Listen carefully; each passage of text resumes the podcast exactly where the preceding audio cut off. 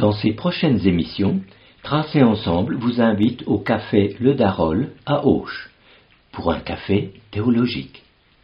Il y sera question de la prière.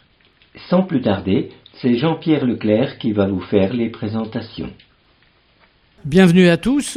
Nous avons deux raisons de nous réjouir cet après-midi. D'abord parce que on se retrouve dans ce cadre du café théologique, un cadre qu'on aime bien parce que c'est un, cadre où on se rencontre, où on discute, où on parle, où on apprend, où on échange, où on s'enrichit. Et c'est très très très agréable. Et puis euh, une autre raison d'être heureux, c'est d'accueillir euh, Jean-Marc. Jean-Marc dans ce rôle. Bienvenue à toi, merci à toi. Euh, le thème, la prière. Alors, euh, c'est nous hein, qui l'avons euh, sollicité parce qu'il nous avait fait une prédication lors d'un culte qui avait été très très très apprécié sur ce thème, la prière. Et on s'est dit que ça serait peut-être intéressant, que ça serait sûrement intéressant et même passionnant d'approfondir le sujet et que Jean-Marc nous emmène là sur sa réflexion. Alors, je vais lui laisser la parole. Le présenter, vous le connaissez tous. Hein, je ne veux pas revenir sur le fait qu'il est euh, membre du conseil presbytéral, qu'il est prédicateur laïque dans notre Église, que dans l'ancien temps, dans le temps d'avant, il était médecin, médecin euh, gynécologue à l'hôpital à, Hoche. Voilà. À toi, Jean-Marc. L'étude des, des, civilisations, euh, des cultures et dans une certaine mesure également l'étude de, la préhistoire montre l'existence répandue dans, dans tous les peuples, ou presque tous les peuples, de croyances en une forme de transcendance et ou de survie de l'âme après la mort. Et certains auteurs ont pu dire que un bon qualificatif pour sapiens sapiens, qui est notre espèce, c'était Homo religiosus. Un trou dans l'enregistrement. Et puis Entre dans la pièce la plus retirée, ferme ta porte et prie ton Père qui est dans le secret, et ton Père qui est dans le secret te le rendra. En priant, ne multipliez pas les paroles comme les non-juifs qui s'imaginent qu'à force de paroles ils seront exaucés. Ne faites pas comme eux, car votre Père sait de quoi vous avez besoin avant que vous lui demandiez. Et ensuite, voici donc comment vous devez prier, et ce sont les, les paroles du Notre Père. Dans l'évangile de Matthieu, au chapitre 21, tout ce que vous demanderez avec foi dans la prière, vous le recevrez. Il n'y a pas non plus là de prescription précise sur la fréquence de, la prière. Dans l'épître aux Philippiens, Paul a écrit Ne vous inquiétez de rien, mais en tout, par la prière et la supplication, et avec des actions de grâce, faites connaître à Dieu vos demandes et la paix de Dieu, qui surpasse toute pensée, gardera votre cœur et votre intelligence en Jésus-Christ. Boris Cyrulnik rapporte que des études récentes de neurobiologie ont montré par l'utilisation de la résonance magnétique fonctionnelle qu'un cerveau de non-croyant réagissait peu à la prière, alors que celui d'un croyant traduisait une réaction des deux lobes préfrontaux qui sont reliés au système limbique, c'est-à-dire le circuit cérébral qui va chercher des, souvenirs et qui, associe ces souvenirs à des émotions. Ceci montrerait qu'un milieu affectif structuré par des croyances religieuses s'imprègne biologiquement dans le cerveau et facilite les retrouvailles du sentiment d'extase ou de transcendance qui, qui a pu être acquis pendant l'enfance. Je vous propose de procéder en trois étapes. D'abord, qu'est-ce que prier? Ensuite, qui prier? Et troisièmement, quel contenu à la prière? Alors, qu'est-ce que prier? Eh bien, bien sûr, la prière, c'est un temps d'arrêt, une communication avec Dieu, c'est se tourner vers lui pour se relier à lui. La forme et le sens de la prière vont donc essentiellement changer en fonction de la conception que, que, nous nous faisons de Dieu. Il y a plusieurs façons, plusieurs moyens de communiquer, et donc plusieurs formes, plusieurs fonctions, plusieurs types de prières. J'en ai, je vais en évoquer une douzaine, hein, mais bon, c'est pas limitatif. La méditation ou contemplation, c'est un regard qui contemple. C'est la prière de l'ouverture de soi dans le silence, le lieu où le contact direct avec Dieu peut se réaliser.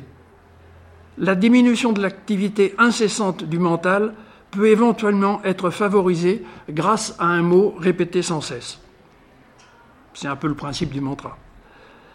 La prière est aussi un acte d'écoute. Elle est comme une antenne qui se déploie pour écouter Dieu. Elle manifeste un désir d'un tout autre, le désir de se connecter à l'indicible qui nous dispense sa grâce. Il s'agit de s'ouvrir à son pardon plus que de le demander. Kierkegaard souligne que prier veut dire se taire et écouter, et non pas parler ou s'écouter parler, mais demeurer dans le silence et l'attente jusqu'à ce que l'on entende Dieu. Cela nécessite de prendre le temps et le recul par rapport au rythme habituel de la vie.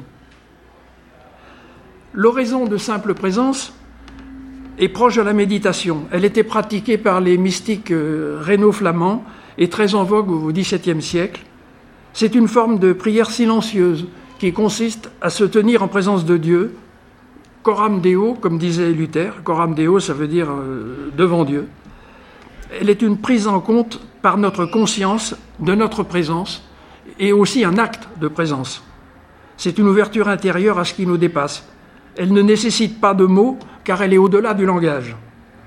Elle semble bien correspondre à ce qu'on lit dans le livre de l'Ecclésiaste au chapitre 4. Il ne faut pas trop parler devant Dieu et il vaut mieux écouter que d'offrir des sacrifices. Daniel Marguerat a dit Prier, ce n'est pas prononcer des paroles, mais être devant Dieu. La prière, c'est comme une respiration. L'inspiration, c'est l'écoute, et l'expiration, la parole. Pour qu'en nous cette ouverture intérieure soit possible, vide et silence sont nécessaires. Pour creuser l'espace où le souffle de Dieu peut passer. Plus vaste est cet espace, plus profond est ce vide, et mieux le vent peut souffler, balayer la poussière et élargir l'horizon. Ils permettent de se libérer des interactions sociales pour se laisser aller à parler, même si c'est sans mots. Ces plages de silence, on peut les trouver dans une pièce calme ou retirée, mais aussi parfois dans la nature, devant un spectacle euh, qui provoque en nous un vide, faisant une ouverture, une place à ce qui nous dépasse. Pour s'approcher du silence, les sons de la nature, comme certaines musiques, peuvent ouvrir en nous cet au-delà de nous. Et ce coram deo, le fait de se tenir devant Dieu, c'est une attitude qui peut déborder le moment qui est dévolu à la prière par une conscience de vivre devant Dieu. Pour Luther, c'est même toute la vie, incluant le fait de bien faire son métier, qui est une prière. Il ne s'agit pas alors d'une vie de prière, mais d'une vie comme une prière.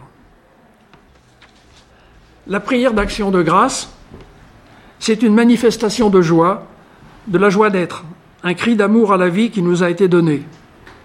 Elle est la prise de conscience de la grâce et réponse euh, à cette grâce, en manifestant de la reconnaissance.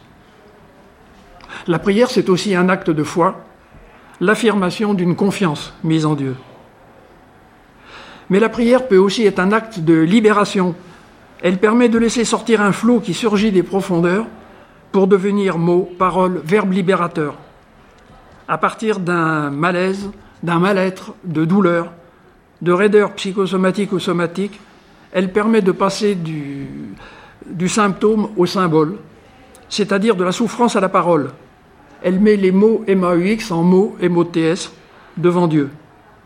Le livre de Job, et pour partie les psaumes correspondent bien à cela. C'est alors une exclamation non retenue ou un trop-plein. La prière exprime et embrasse la précarité humaine. Je prie parce que la vie est une tempête et que devant Dieu je peux dire que la vie est une tempête. Elle est ainsi une prise de conscience de nos faiblesses, de nos erreurs et nos échecs et une imploration de la force de Dieu. La prière rend solidaire de Dieu, du monde et des autres. Elle fait de nous des êtres du désir, un désir d'autrement. Prier est un début de combat avec Dieu pour un monde meilleur et plus intègre. Pour Emerson, nos soupirs, nos espoirs, nos émotions sont des prières autant, sinon plus qu'un discours audible et structuré. La prière du cœur, c'est ce que les moines orthodoxes appellent l'hésicasme. C'est une prière silencieuse qui invoque le nom de Jésus au rythme de la respiration. Par son rapport au corps, C'est l'équivalent chrétien de certaines techniques de méditation orientale. La Lectio Divina a été exposée au IIe siècle par Origène et introduite en Occident par Ambroise au IVe siècle et appliquée sous l'impulsion d'Augustin d'Hippone dans les milieux monastiques. Elle comporte plusieurs étapes. Lectio, la lecture biblique, Meditatio, la réflexion sur le thème de la lecture, Oratio, le dialogue avec Dieu, et enfin Contemplatio, mise à l'écoute silencieuse de Dieu. La prière rituelle, c'est la prière récitée. Chez les catholiques et orthodoxes, ainsi que les juifs et les musulmans, il en existe un certain nombre qui sont liés aux différentes situations liturgiques. Pour les protestants, il n'y a que le Notre Père, car cette prière est la seule qui est donnée dans les évangiles. Jésus l'aurait donnée aux disciples qui lui demandaient comment prier. Elle présente un atout qui est son universalité. Elle est utilisée par toutes les confessions chrétiennes et donc a une valeur écuménique certaine. Il faut reconnaître que bien qu'elle soit courte, elle est riche, équilibrée entre les trois demandes qui concernent le spirituel, c'est-à-dire Dieu, et les quatre qui concernent le, le matériel, c'est-à-dire les humains. Elle commence avant toute chose par une louange, et elle dit nous au lieu de dire je. Comme pour tout le reste de la Bible, le texte qui expose ce que Jésus a voulu transmettre là aux disciples n'est probablement pas à prendre de façon tout à fait littérale. Le faire, ce serait proclamer des choses auxquelles nous ne croyons pas. Nous ne croyons plus que Dieu est dans le ciel et que le sous-sol est le royaume de l'enfer. Il faut donc faire l'effort de revenir au sens profond, celui qui est caché derrière la forme. Cela ne veut aucunement dire que je pense qu'il faille changer le Notre Père. Sa forme classique reste utile comme référence et pour sa signification écuménique forte.